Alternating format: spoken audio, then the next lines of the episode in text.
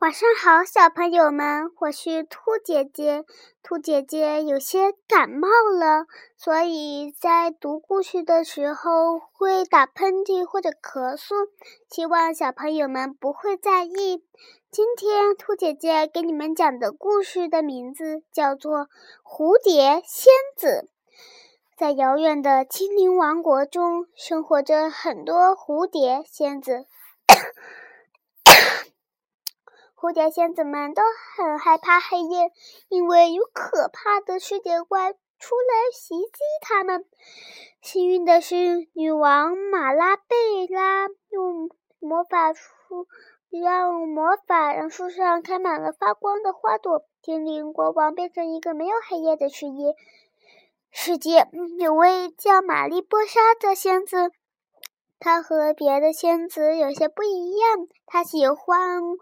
广阔的天空，喜欢闪耀的星星。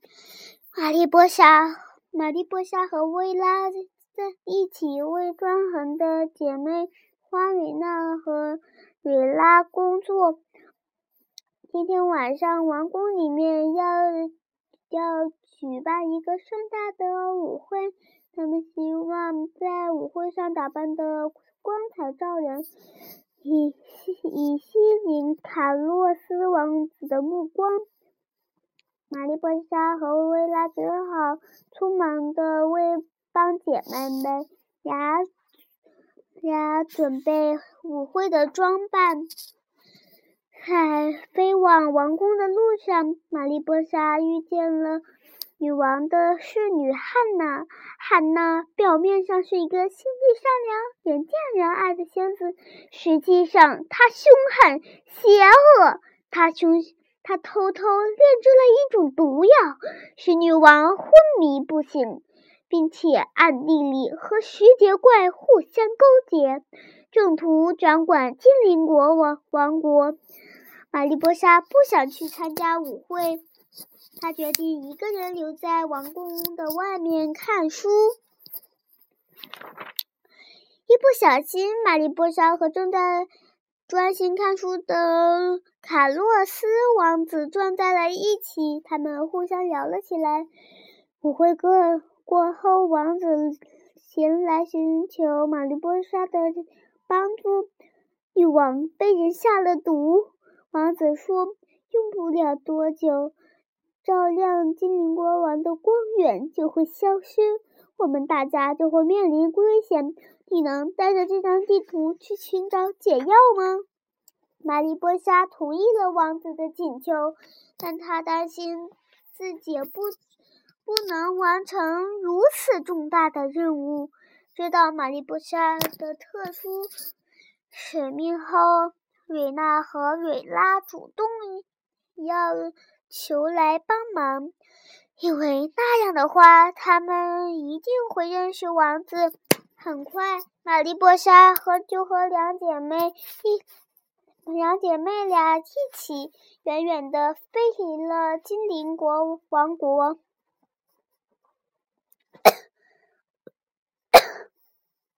没有了光源的保护，到处都是石蝶怪。更糟糕的是，瑞娜弄丢了那张地图。玛丽波莎根据自己从书上看到的知识，总算找到了位于正东的一位于正东方的一片解惑林。在那里，他们遇又遇见了可爱又顽皮的小芊芊。小芊芊告诉他们，可以去找美人鱼。美人鱼知道解药在哪里。可是自私的美人鱼却提出来，要蝴蝶仙子拿小人鱼的贝壳枕头来交换。玛丽波莎和姐妹俩只好潜到海底，经历尽惊艰险。终于拿掉了小人，终于拿到了小人鱼的贝壳枕头。而然而，他们的行动惊醒了大海怪。幸运的是，蝴蝶仙子们齐心协力，最终摆脱了大海怪的追逐。只要跟着太阳的轨迹飞翔，你们就会在倒影洞穴找到解药哦。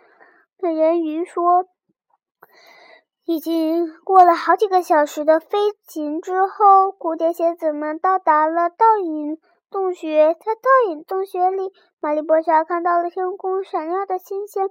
彩彩玲珑的倒影仙子告诉她。”这些星星背后隐藏着很多东西，其中一颗含有你要找的解药。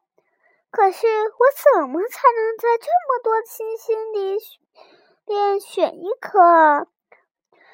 哈利波莎问。所有的谜语都有谜底，仔细观察，答案就会自己出来的。倒影仙子出说的。射手座是星空中的领领航员，玛丽波莎说：“他的剑永远指向正东方。看，那里正好有一颗星。”玛丽波莎坚定地选择了那颗孤独的星。事实证明，在那颗星星后面，果然有一朵白色花解药。这这时候，玛丽波莎的翅膀也奇异般的变大了，变美了。玛丽波莎和他的朋友们带着解药回到精灵王国。这时，汉娜带着一群石蝶怪正在围攻卡洛莎王子。在马拉贝拉的王国里，你不会拥有自己的价值。汉娜看到玛丽波莎带着解药回来了，她试图哄骗玛丽波莎，但是在我的王国里，你会的。不，我很高兴做我自己。玛丽波莎坚决地拒绝了汉娜。玛丽波莎立刻带着解药飞向了女王的床前，天花板上的花瓣吊灯隐约散出了光亮。女王的脸脸面色也渐渐有了光彩。不一会儿，整个精灵王国又明亮了。石蝶怪们在重新闪耀的光明面前，一个个尖叫着跑走、跑逃跑了。当然，一起逃跑的还有心地邪恶的汉娜。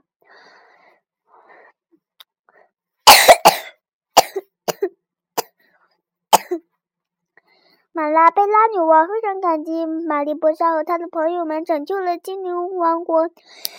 玛丽波莎从来没有这么快乐过。她不仅结结识了新朋友，同时也获得了新的友谊。最重要的是，她还意识到自己是多么的特别，多么的棒，就像一颗闪亮的星星。她看到了属于自己的价值和光芒。好了，小朋友，我们今天的故事就讲到这里了，咱们下次再见。